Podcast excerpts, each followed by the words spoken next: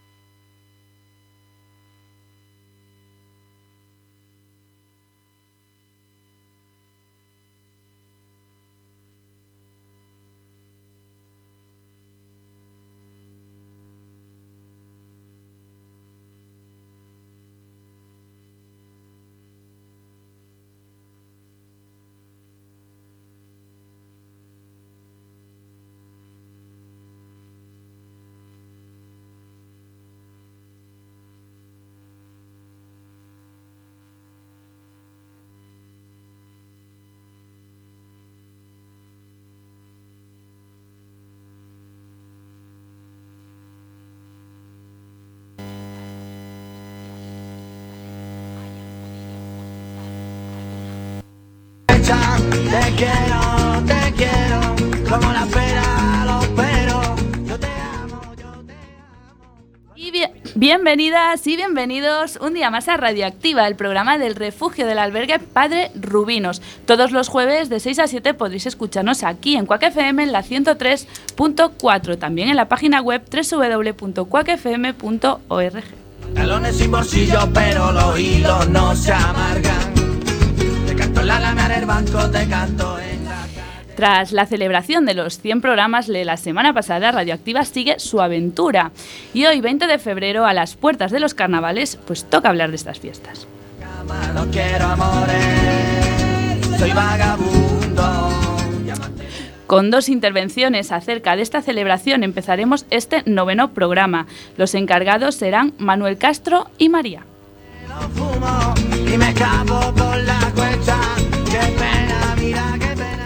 Para terminar el bloque de intervenciones, Juan Bautista se ha encargado de cerrarlo hablando de la obsol- obsolescencia programada.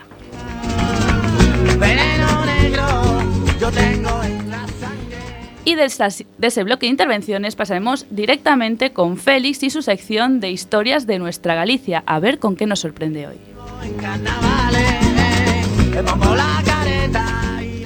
Y la entrevista hoy va a ser a una persona a la que le tenemos mucho cariño, aunque solo lleva un mes con nosotras y con nosotros, ya se ha ganado los corazones de todas y de todos. Juan Gómez, después de tiempo sin aparecer, regresa con toda la fuerza. Lo escucharemos en Todos por Igual. a la calle. La banda sonora de este Radioactiva la pondrá una voz nueva, José Luis Tobío. En Espacio Musical hará un repaso por la música española de los 80.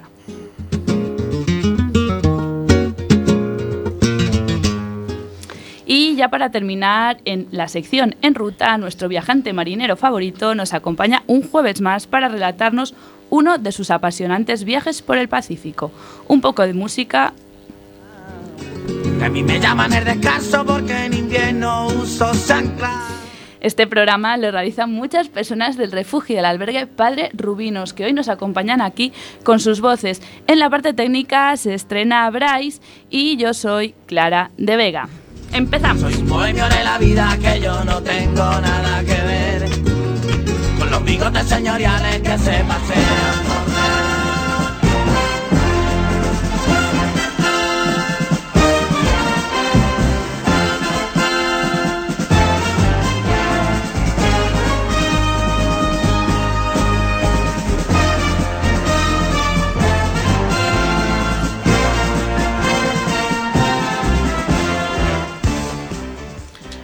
Pues aquí nos tenéis una tarde más de jueves, un 20 de febrero, cargado con un montón de temas. En parte, como dijimos, lo dedicarem- dedicaremos perdón, a las fiestas de los carnavales. Y antes de nada, pues dar la bienvenida a un nuevo técnico de sonido, a Bryce Fernández, que se estrena hoy en las ondas de Quack. Y bueno, pues le deseamos toda la suerte del mundo. Y como todos los programas de radio- de Radioactiva, tenemos que presentar a las personas que estarán durante esta hora. Empezamos, como siempre, por el fondo. Félix Corral, muy buenas tardes. Buenísimas tardes a todos, buenísimas tardes. Buenas tardes, un poco acatarrado te vemos, Félix. Muy buenas tardes, Juan Gómez, que hace un montón de tiempo que no, no nos honrabas con tu presencia y aquí estás un día más. Muchísimas gracias por venir y buenas tardes. Buenas tardes, Clara. Aquí volvemos otra vez a ver con esta sección nueva y a ver cómo nos sale. Ahí Venga. estamos. Esa es la actitud. Seguimos con María, que ya es habitual de Radioactiva. Muy buenas tardes, María. Hola, muy buenas tardes, encantada de estar aquí con todos ustedes. Y continuamos con otro habitual, Juan Bautista. Muy buenas tardes, Juan. Hola, buenas tardes a todos y venga, adelante. Y terminamos con Manuel Castro, que aunque no estuvo en la celebración de los 100 programas, cosa que lo recordaremos siempre, pero está aquí nuevamente para hablar de los carnavales con su toque de humor de siempre. Muy buenas tardes, Manuel. Hola, muy buenas tardes.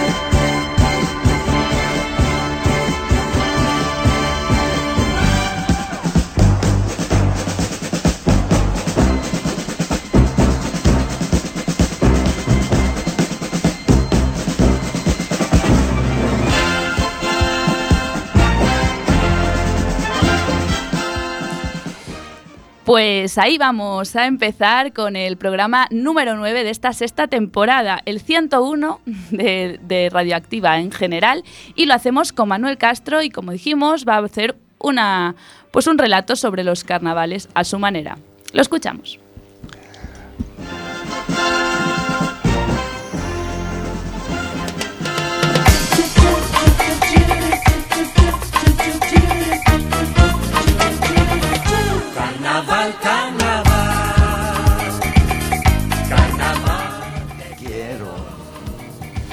Ya llegó, ya está aquí el carnaval.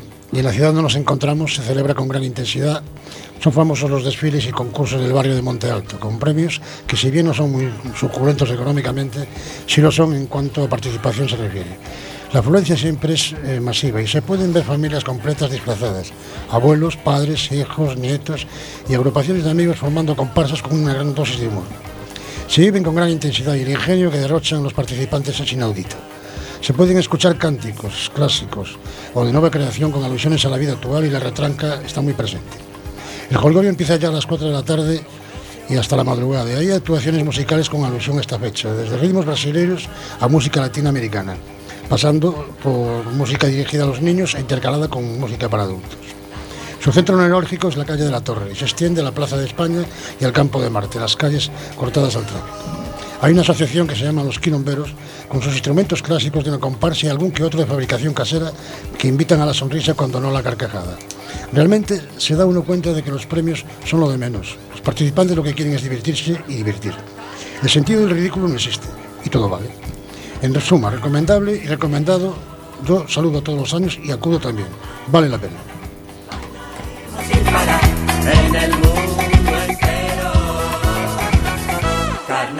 Carnaval. Gracias, Manuel. La verdad que da muchísimas ganas de que empiecen esos carnavales. Sí, la verdad es que sí. Y bueno, teníamos hoy eh, la idea de traer a uno de los quilomberos, pero desgraciadamente con tanto trabajo que tienen en, pues en estos comienzos de, de los carnavales no pudieron asistir. Pero bueno, a ver si dentro de poco así podemos entrevistarlos porque la verdad que hacen un trabajo que, bueno, anima a toda la ciudad. Así bueno, que sería bueno entrevistarlos. Bueno, pues de ti pasamos a, María, que nos va a hablar un poco sobre el carnaval. Tú hablabas del de Coruña, María va a hablar sobre el de Galicia entera. La escuchamos.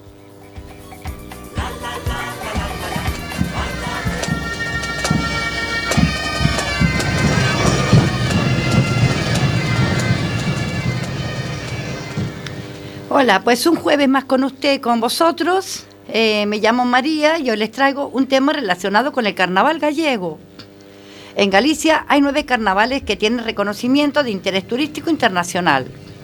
Uno es el entroido de Cinso de Limia, con las pantallas.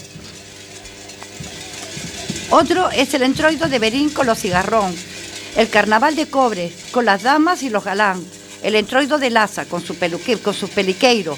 El entroido de Viana de Bolo. En el que el personaje central es el botero, y que comparte protagonismo con la promoción de productos gastronómicos de la Androya.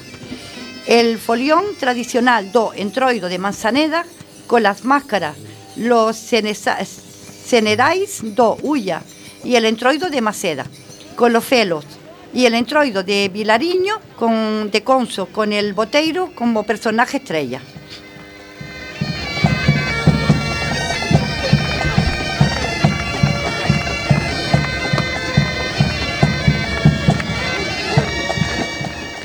Los carnavales que se celebran por el mundo son de los más recomendables para visitar en uno de, de nuestros viajes, pero también es cierto que en Galicia el entroido es una de las fiestas que no puedes dejar de conocer y disfrutar.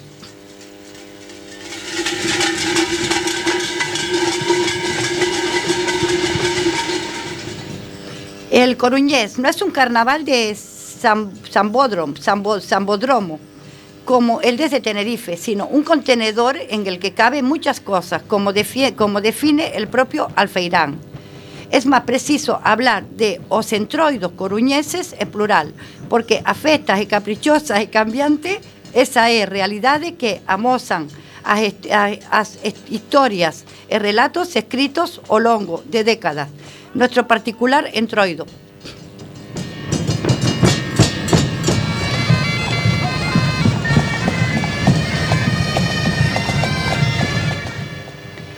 El arriago eh, del carnaval en Galicia viene dado por aceptar la prohibición que tuvo durante la dictadura así celebrara de dos maneras distintas. En la zona rural se celebraron por aldeas, conservando así su riqueza cultural, mientras que en las urbanas se, se dedicó únicamente a bailes de disfraces celebrados en sedes sociales.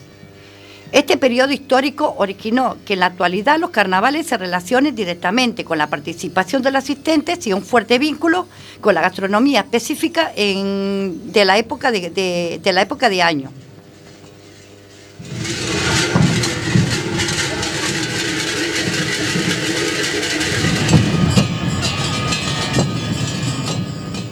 Cualquiera puede participar en esta fiesta. Ahora bien, solo hay un requisito, ir disfrazado de lo que sea, pero disfrazado, ya que los paisanos valoran la participación. El cambio de, de roles está permitido y es que el carnaval es tiempo de don carnal, donde parte, donde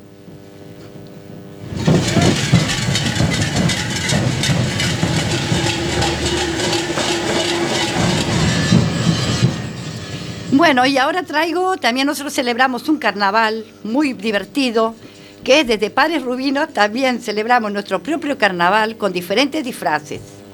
Bueno, pues mira, nosotros primero nosotros decidimos el tema de los disfraces y empezamos a buscar y decidimos disfrazarnos de vikingos y celtas.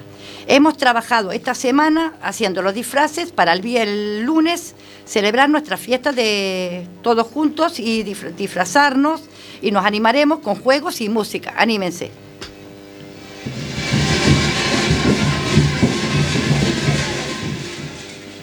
Bueno, y como aún todavía no hemos pasado las fiestas, pues el próximo día ya les detallaré de lo que lo que hemos lo que de qué tal lo pasamos en la fiesta y contaré alguna anécdota. Y bueno, pues ya para terminar, como cada jueves, ya me despido deseándole unos buenos carnavales y un consejo que les doy. Eso sí, que se disfracen todos y vivan el carnaval.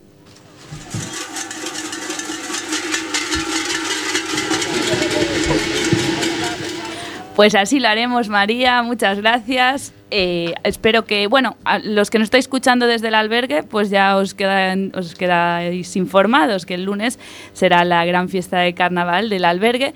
Y bueno, no sé si dijiste que nos íbamos a disfrazar, sí. Sí, de vikingo y celta. Eso, que Pues- se animen todos, que hay que disfrutar el carnaval. Eso, y mañana haremos por la tarde el taller para hacer los disfraces y pues eh, que os animáis, animéis todos porque lo vamos a pasar muy bien. Y ya terminando el bloque dedicado al carnaval, seguimos con más intervenciones. En este caso será Juan Bautista quien coja el testigo para hablar sobre la obsolescencia programada.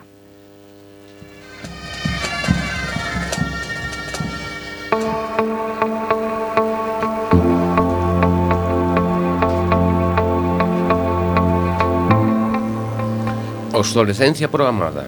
Fabricados para morir. Hola, muy buenas tardes a todos y a todas. Cuando mi edad pasa ya de los 50, recuerdo siendo niño del clásico televisor blanco y negro que nos acompañó a mi familia siendo niño, adolescente, adolescente y ya casi un hombre, aun, aun fuera unos, unos 19 años. Y, su- y solo fue la llegada de la televisión color la que le ganó la batalla, quedando obsoleta, pero funcionando. Pero vamos al caso.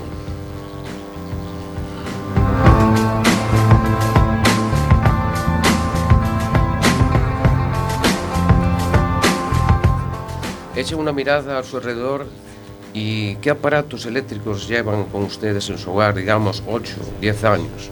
Creo que muy, muy pocos sabrán. Cada historia tiene un comienzo, pero pocas veces se le ha puesto una, se le ha, se le ha puesto una fecha. La de la obsolesc- obsolescencia programada sí la tiene, el 23 de diciembre de 1924.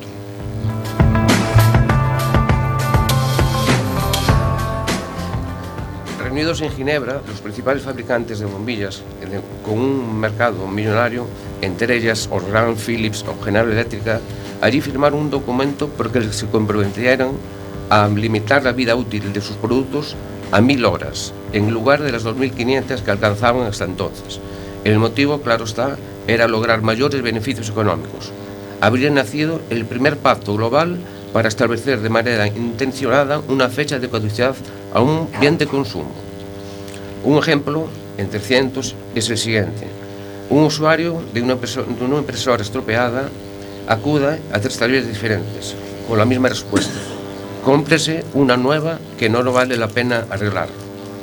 El cliente no se rinde y buscando en las redes sociales consigue averiguar el problema. Una simple esponja que recoge la tinta perdida y que se ensucia y la máquina se, se, se separa. Pero no solo eso, descubre un chip que actúa de, de con- de contador de impresiones y al llegar al, número, al número impreso de por el fabricante deja de funcionar completamente. Agora pensemos en millóns de aparatos que con un gasto mínimo de, de, de reparación se evitaría que países como Ghana, Pakistán, etc., se llenen de componentes contaminantes que, afect, que afectan a cientos de personas.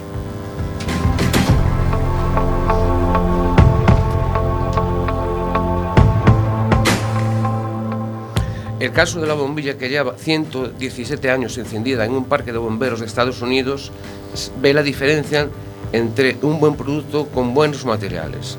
Ya Apple se han enfrentado a los tribunales simplemente por vender un iPod que, una vez gastada la batería con sus horas de, vida deja de funcionar.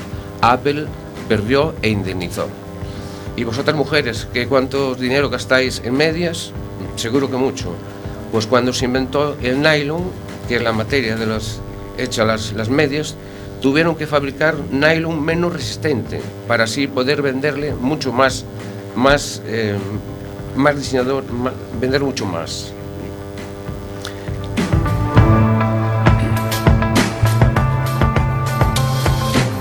Diseñadores y fabricantes tendrán que poner algo de su parte para que nosotros, consumidores insaciables, llevemos ganancias en calidad. La obsolescencia programada nos obliga a entrar en un ciclo, comprar, tirar, comprar. Pues a consumir con cabeciña antes que el nivel de desechos tecnológicos nos entierre. Y nada más.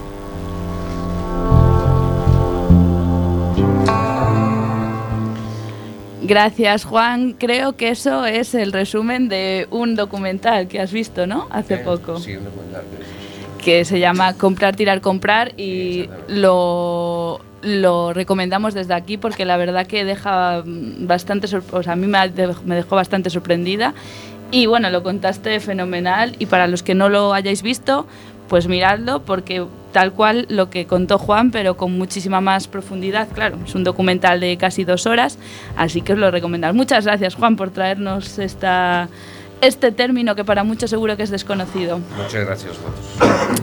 Y seguimos con Félix Corral, que va a relatarnos pues una historia de nuestra Galicia.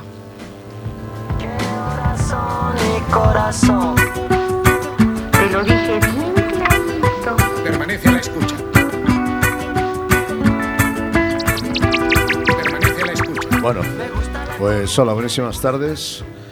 Y bueno, de nuevo otra vez en Radioactiva, en Cuac FM y en esta sección de historias de nuestra Galicia, la cual hoy dedicamos a las sirenas de también nuestra querida Galicia, que a verlas haylas. Largamos amarras y zarpamos.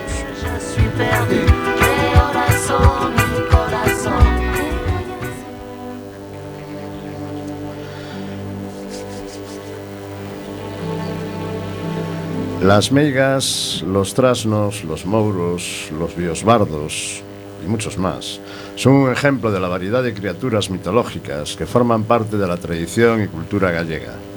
Pero si hay una leyenda marina enraizada en diferentes culturas y periodos históricos, esa es sin duda la de las sirenas.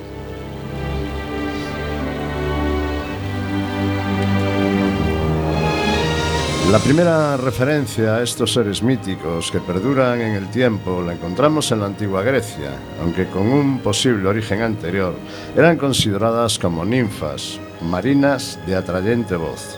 Pero para los griegos, las sirenas eran criaturas formadas por una cabeza humana, ya fuera de hombre o de mujer, y un cuerpo de ave. Tan solo a partir de la Edad Media empiezan a ser representadas como mujer pez, recibiendo también el nombre de Nereidas.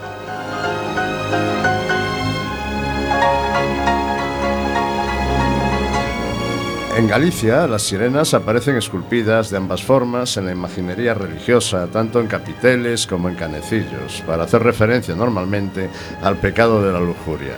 En la historia del arte continúan apareciendo las sirenas y en Galicia cabe destacar que al que se conoce como el artista que imaginó el mar, don Urbano Lugris, que nació en 1908 y nos abandonó en 1973, pintó en varias ocasiones sirenas, pero también han estado presentes en la heráldica, siendo un escudo familiar concretamente el de los Mariño en Rianxo, el que inspira a Castelao en su propuesta de escudo para Galicia a, a principios del siglo XX.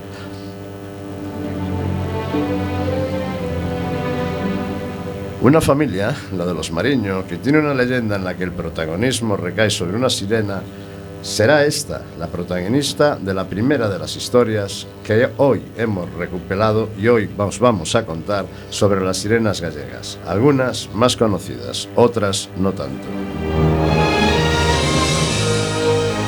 Y empezamos por el norte de nuestra Galicia, norte-noroeste, la ciudad de La Coruña, Sálvora, Ribeira, provincia de La Coruña. La sirena Mariña. Eh, Mariña es, según la tradición oral, la madre de los primeros propietarios de la isla de Sálvora, los Mariño. La leyenda cuenta que fue encontrada en la playa por el caballero Froilaz, con quien se casó y de cuya relación nació Mariño el primero de una larga estirpe vinculada también a los últimos dueños de la isla, los Otero Goyanes. Pero Mariño era muda, hecho que preocupaba a don Froilaz, que aconsejado por un abad intentó provocarle una fuerte emoción que le hiciera hablar. Para ello, su marido encendió una hoguera y cuando Mariña se acercó con su hijo, este simuló echarlo al fuego, consiguiendo lo que pretendía, que su esposa pronunciase su primer sonido. La isla de Sálvora está llena de historias y leyendas que puedes conocer durante una visita guiada por la más desconocida de las islas del Parque Nacional de las Islas Atlánticas. Y continuamos. Nos vamos a Lugo, a Cervo, a Marusaina. Si hay una sirena famosa en Galicia, es a Marusaina, que tiene hasta una fiesta en su honor en la villa marinera de San Cibrao, en Cervo, en la que se recrea cada segundo domingo de agosto su captura y juicio y que está declarada y que fue declarada el año 2003 como fiesta de interés turístico de Galicia. Cuenta la historia que desde su posición atraía a los marineros con su voz, provocando vientos y tempestades que los hacían naufragar. Cansados estos de esta situación, los vecinos y marineros decidieron actuar y apresarla. Para ello, salían de noche apagando todas las luces del pueblo y haciendo sonar los cuernos que utilizaban para orientarse en la oscuridad del mar y conseguir así disuadir los cantos de la propia sirena.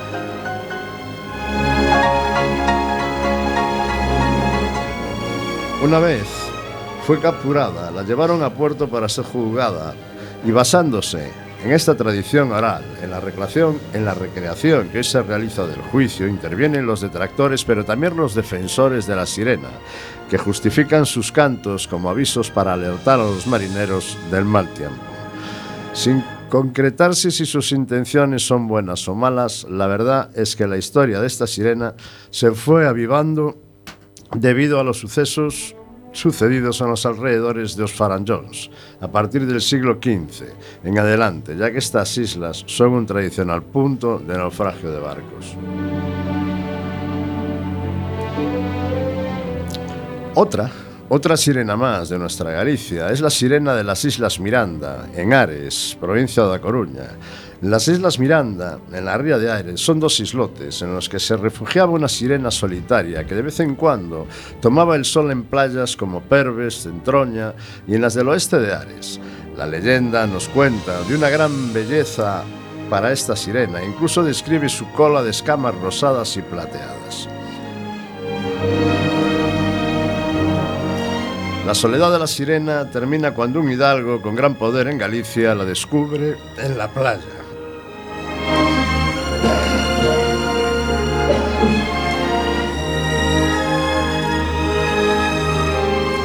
Se la lleva para su casa y se casan en secreto. Después de llevar un tiempo fuera del agua, la sirena empieza a perder las escamas y consigue tener hijos. A partir de este punto, hay varias versiones que se asemejan a la historia de Mariña, pues también se cuenta que era muda y que el marido consigue que expulse lo que le obstruía la garganta al hacerla gritar tras amenazarla con matar al hijo de ambos.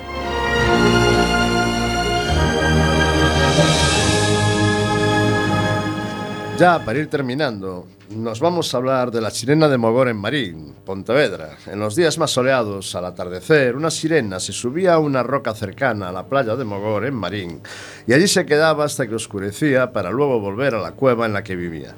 Una cueva que ya no existe, pero sí que existió, y a la que se acercaban los conocedores de la historia durante sus baños en la playa con la esperanza de ver o encontrar algún rastro de la sirena.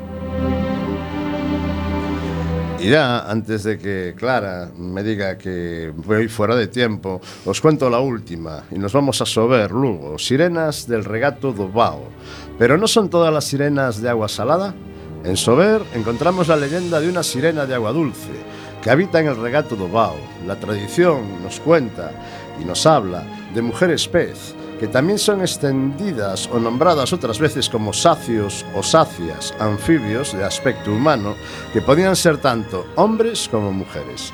La subjetividad y la variedad que caracteriza a las leyendas han creado con el paso del tiempo y continúan creando una riquísima tradición oral que en Galicia sería prácticamente inabarcable recopilar en su totalidad.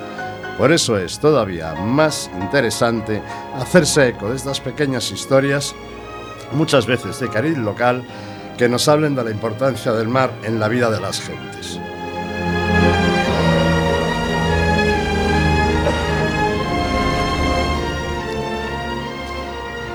También nos queda la opción que a través de nuestra imaginación podamos comprobar, como por el origen de las historias que hemos contado, que este es un tema común e igualmente abarcado en las tres provincias gallegas bañadas por el mar.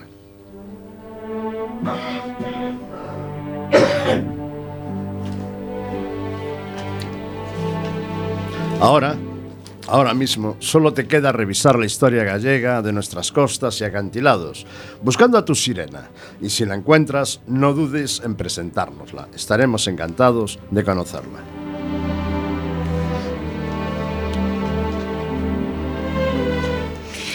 Muchísimas gracias, Félix. Eh, como siempre, unas historias apasionantes. Nos tienes a todos en, vila- en vilo. Y, y me encanta siempre escucharte porque no tenía, bueno, yo no sabía nada de estas historias y la verdad es que siempre estas curiosidades, pues hombre, pues llaman la atención. Y también agradecerte que sabemos que estás malito, ya, ya te escuchamos toser y que has hecho un gran esfuerzo por estar hoy aquí y para que los, nuestros oyentes, pues siempre fiel, fiel a ellos. Así que muchísimas gracias. Nada, la- eh, Clara, gracias a vosotros por aguantarme, por escucharme y por dejarme volver la semana que viene. Esperemos que te mejores. Ya, ya lo digo así por si acaso me dices que no, entonces ah, No, está qué, pillada qué la mala fama me pone, por Dios. Venga, Hasta la próxima. chao.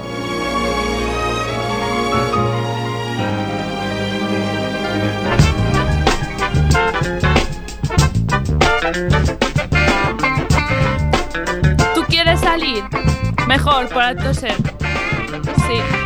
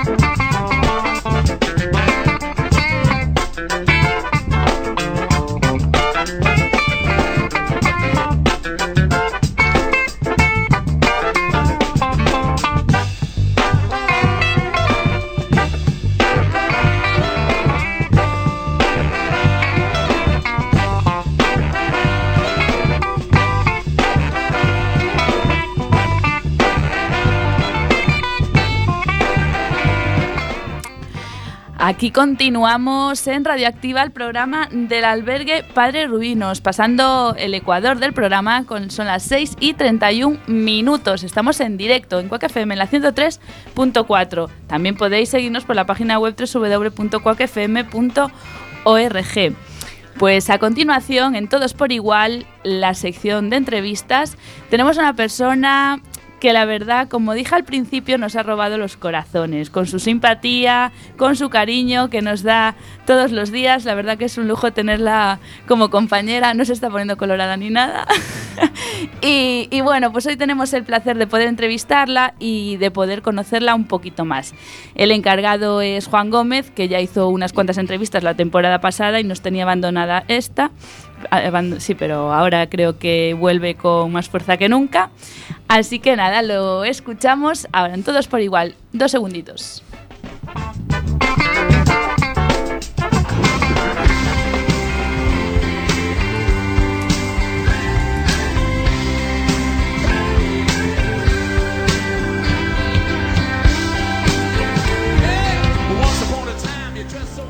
Bueno amigos, esta tarde en la sección de Todos por Igual pues tengo la oportunidad de entrevistar a una mujer que en ella misma se ve lo que significan en este siglo XXI la fuerza de las mujeres y que ahora mismo pues está haciendo prácticas aquí en Padres Rubinos. Con nosotros Marta Crespo. Hola, hola, buenas tardes. Mira, buenas tardes Marta. A ver, ¿cómo te está resultando la experiencia?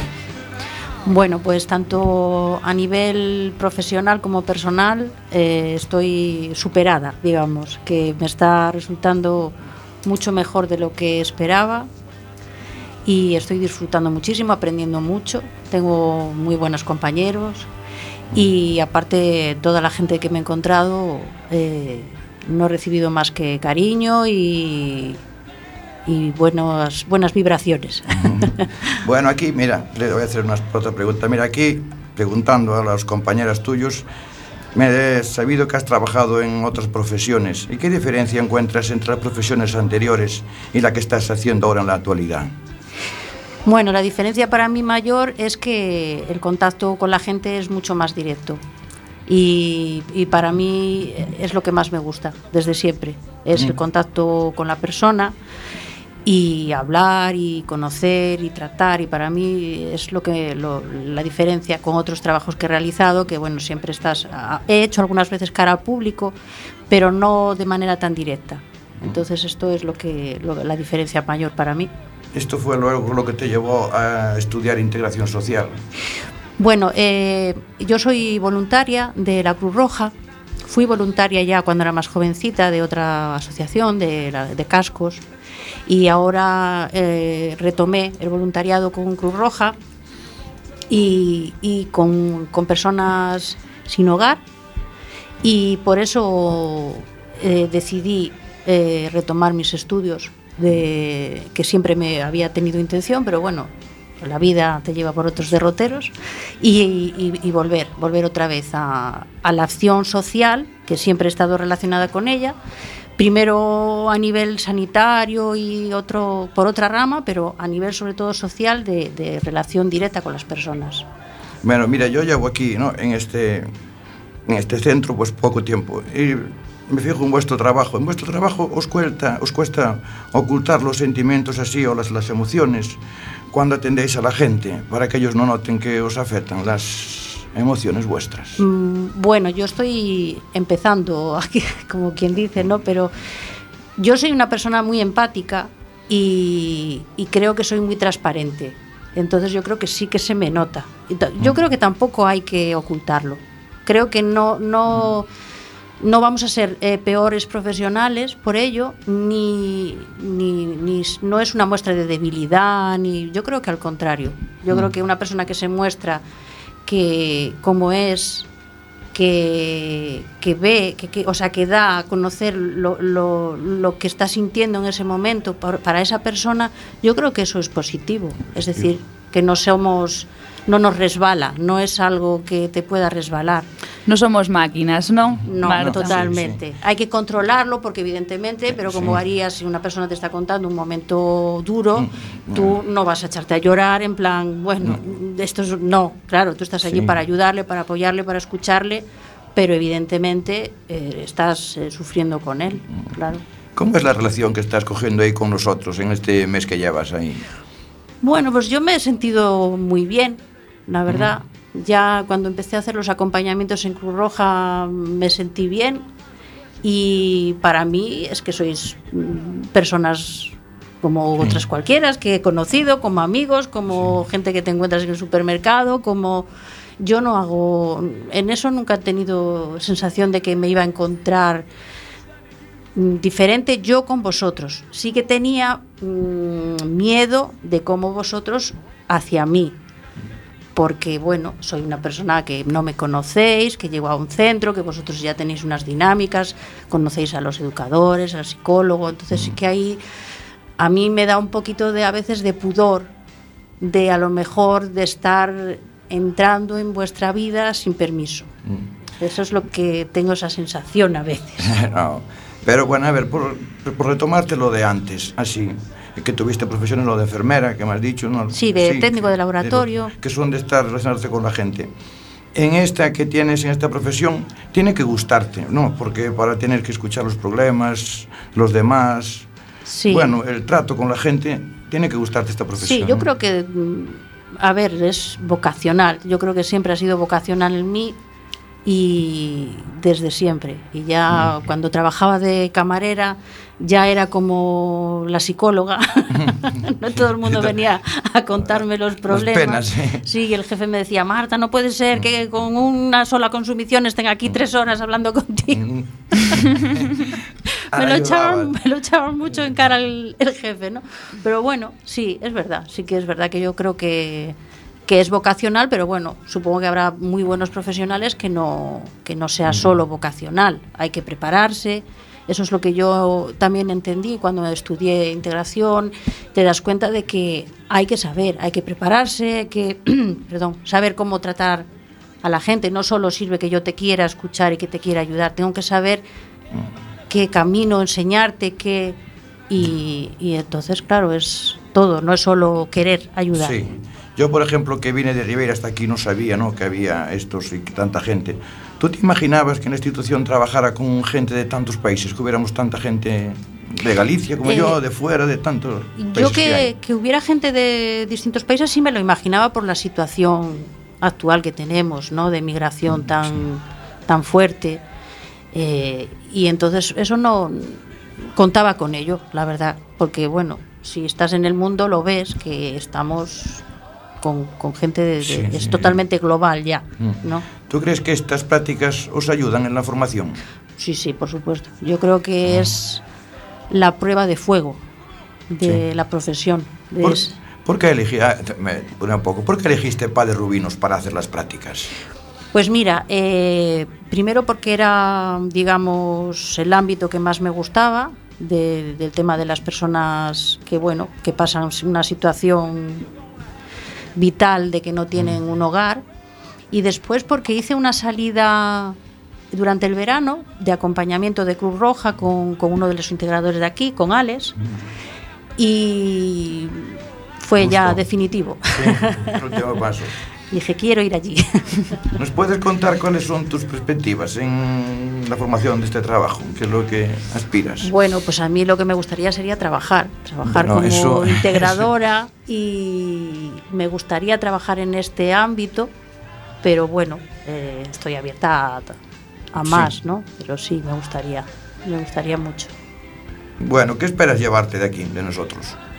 Bueno, yo me llevo ya muchas cosas. Yo creo que me llevo todo. Soy más tolerante, más paciente y sobre todo eh, me siento muy agradecida.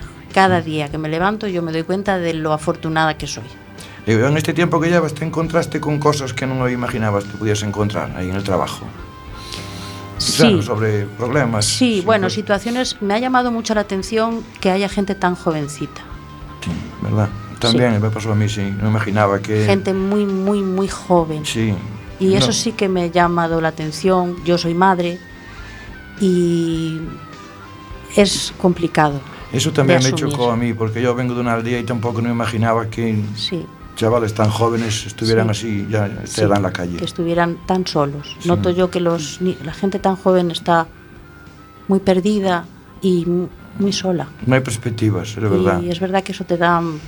Porque cuando ya tienes una edad, ya has tenido un bagaje de vida, ya, bueno, has podido tomar decisiones más o menos acertadas a veces, eh, todos, ¿no? Todos Pero una persona tan jovencita que si verla ya tan tan perdida y Sí, tan calle. tan sola. Tan sola, tan sola, la soledad. Sí, me da, eso sí me da un poquito de pellizco. Bueno, de verdad, Marta, le dejo aquí a la jefa Clara A mi- que a mi jefa. a ti, jefa, Las últimas Madre preguntas y de verdad ha sido un placer y estamos gracias. muy contentos de tenerte este me tiempo alegro. que estés. Me alegro mucho. Muchas gracias, Juan, por estar en la entrevista. Y para terminar la, la pregunta obligada, sí que me gustaría hacerte una. O sea, estamos haciendo otra entrevista al mes de empezar las prácticas y posiblemente, no sé si qué, pen- qué pensáis los, los demás, estaría bien hacerle una cuando vaya a terminar las prácticas, que va a estar cuatro meses, si no me equivoco. Sí, hasta mm, finales de mayo. Pues hacerle esa para ver lo que ha aprendido, a ver y, y comparar una entrevista con otra, se- sería interesante. Ay, sí, sí, para mí un placer. Y, y nada, pues la pregunta obligada es lo que toca ahora, de es qué, qué significa para ti, cómo definirías en una palabra o en una frase lo que significa Padre Rubinos. Yo creo que Padre Rubinos es una parada, una parada en el camino.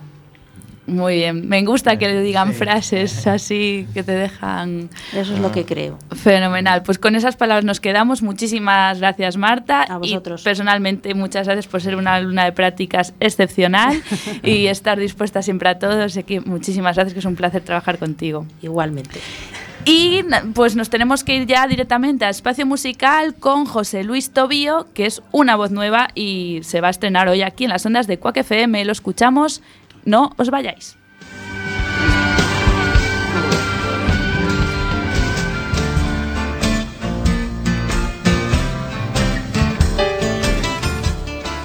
Hola, buenas tardes. Mi nombre es José Luis y hoy hablaremos de la música de los 80, recordando a cuatro de los grupos españoles. Empezaremos recordando a La Unión.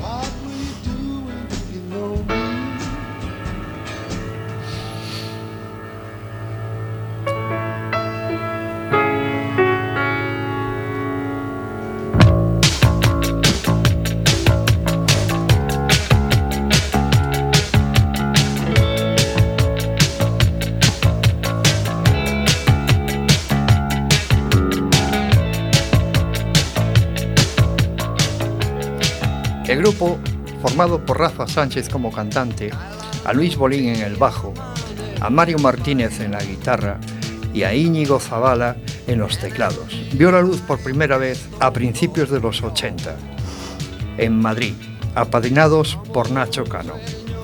En 1984 se publica el tema más escuchado de la Unión, Lobo, Lobo en París, con el que se colocan directamente en el número uno de las listas de éxitos, permaneciendo en este puesto durante tres meses.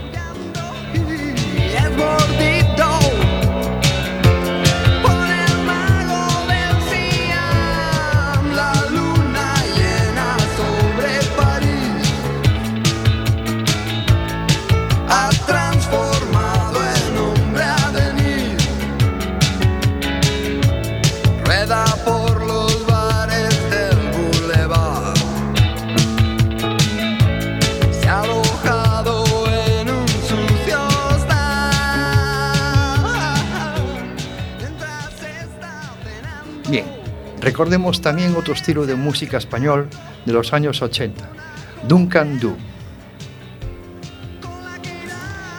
Surgió en San Sebastián el 4 de agosto de 1984. En otoño de ese mismo año, en los estudios de Radio Cadena de San Sebastián, Duncan Du grabó su primera maqueta,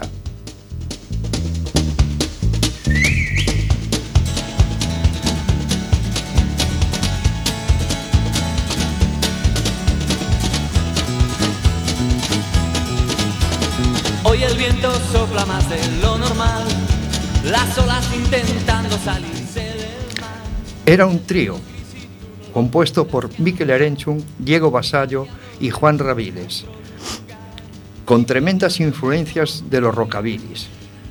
En 1986 fue el año de su consagración y de sus primeros grandes éxitos, tema como el que estamos escuchando, Cien gaviotas, Jardín de rosas, Esos ojos negros y muchos más.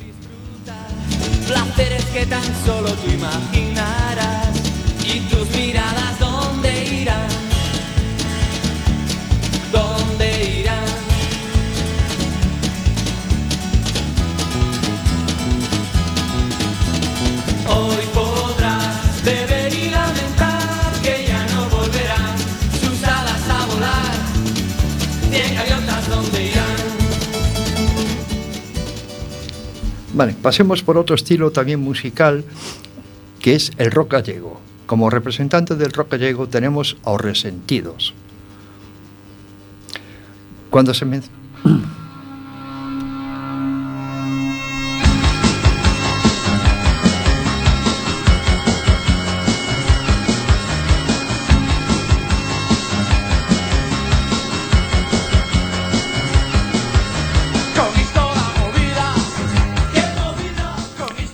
Cuando se menciona el nombre de Os Resentidos, podemos hablar de expansionismo cultural, de modernidad con vocación costum- costumbrista, de crítica social, de surrealismo inteligente o de absorción y fusión de múltiples éxitos con la mirada en la cultura. Y el humor característico del terruño, de la República de sitio distinto como llamaron a Galicia a lo largo de su carrera.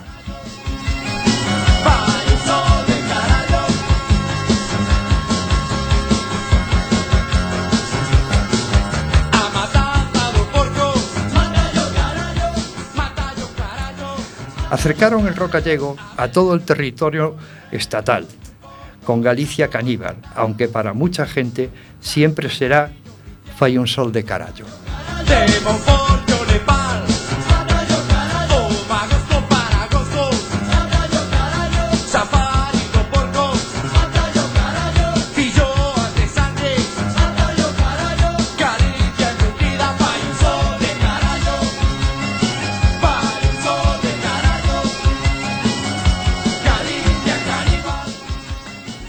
Por hoy, ya para terminar este espacio musical, vamos a recordarnos de otro, de un grupo, Mago de Oz.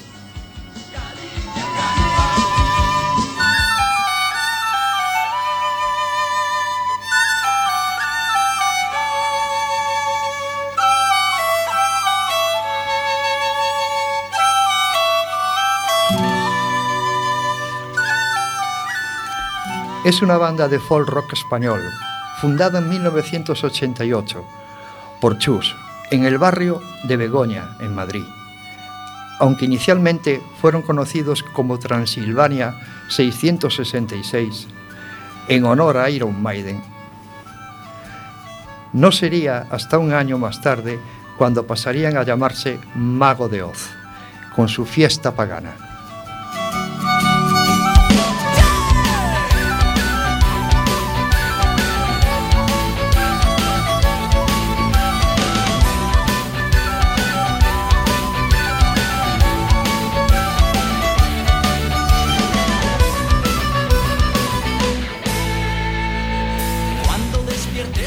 Bueno, espero que esta sección os haya gustado para la semana más y para mí sería un placer seguir presentando a otros grupos.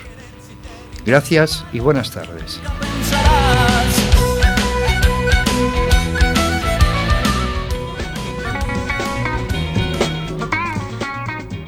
Muchísimas gracias a ti, José Luis, gran estreno y nosotros también estaríamos encantados de que sigas presentando con esa voz de locutor de medianoche y me ha encantado, de verdad, muchísimas gracias por recordarnos a estos grupos.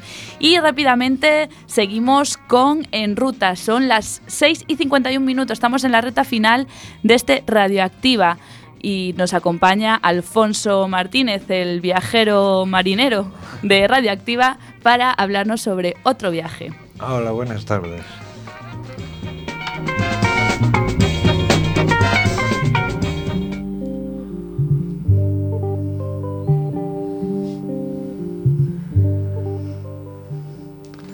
Hola, muy buenas tardes. Eh, soy Alfonso Martínez Díaz y voy a hablar eh, de uno y voy a hablar de uno de mis viajes que a lo largo de mi carrera de marino en la Marina Mercante Nacional Española eh, y es que como y dejar en la memoria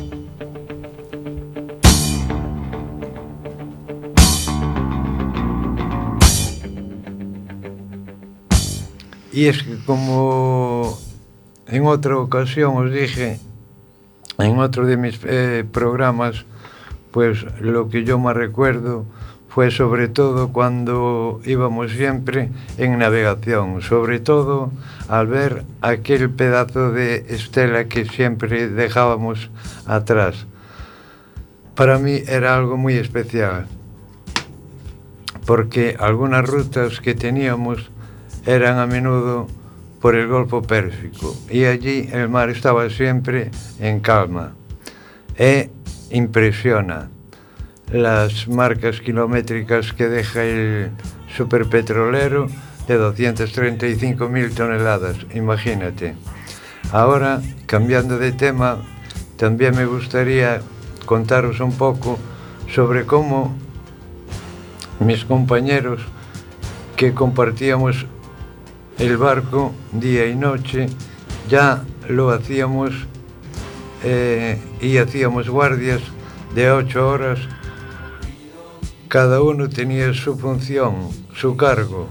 El, el mío era de primer camarero, de oficiales y capitán. Pues bien, el capitán se llamaba, se llamaba don Alejandro. Era natural de Orihuela y me, enca me encantaría volver a verlo, volver a encontrármelo algún día, porque era muy, muy buena persona y como un padre para todos nosotros. También pasaba lo mismo con el mayor de máquinas, con Don Miguel Natural de Madrid, que siempre que nos bañábamos en la piscina, a él le, le encantaba tirarse a lo bomba y salía todo el agua despejada de la piscina por los bordes. Nos lo pasábamos muy, muy bien, eso, eso, esa es la verdad. Y por supuesto, contaros un poco los puertos que tocábamos, como por ejemplo Kuwait, que fue uno allí donde me embarqué eh, en esta mole de barco e luego pues ya empezamos a tocar más puertos eh, como Ámsterdam, África, América, Boston, Israel, Canadá, Japón, Tokio, Kawasaki y para acabar deciros el nombre que cómo se llamaba y, y cómo no podía ser de otra man eh, manera se llamaba South Pacífico lo que quiere decir Pacífico del Sur. Y ya nada, ya solo me queda por despedirme de todos vosotros y como no podía ser de otra forma, os quiero dar las gracias por todo y hasta siempre compañeros.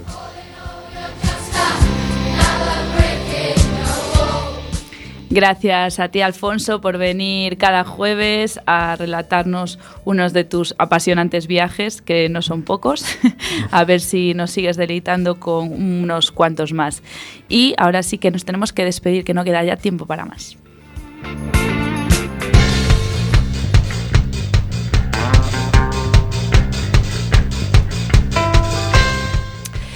Ya sí que nos quedamos sin tiempo, son las 6 y 56 minutos en directo. Seguid conectados aquí en Cuac FM, en la 103.4, en la página web www.cuacfm.org. Como todos los eh, programas, agradecer a las personas que hoy nos acompañaron y darle la enhorabuena a Bryce Fernández por haberse estrenado como técnico y esperemos, y Jorge Trujillo que estaba de supervisor, gracias a vosotros, porque sin vosotros no sería posible este programa. Y nos vemos el próximo 27 de febrero, si todo va bien, de 6 a 7 con muchos más temas. Felices carnavales, disfrutad mucho, como dijo María, disfrazaos y que vivan los carnavales. Gracias por estar ahí.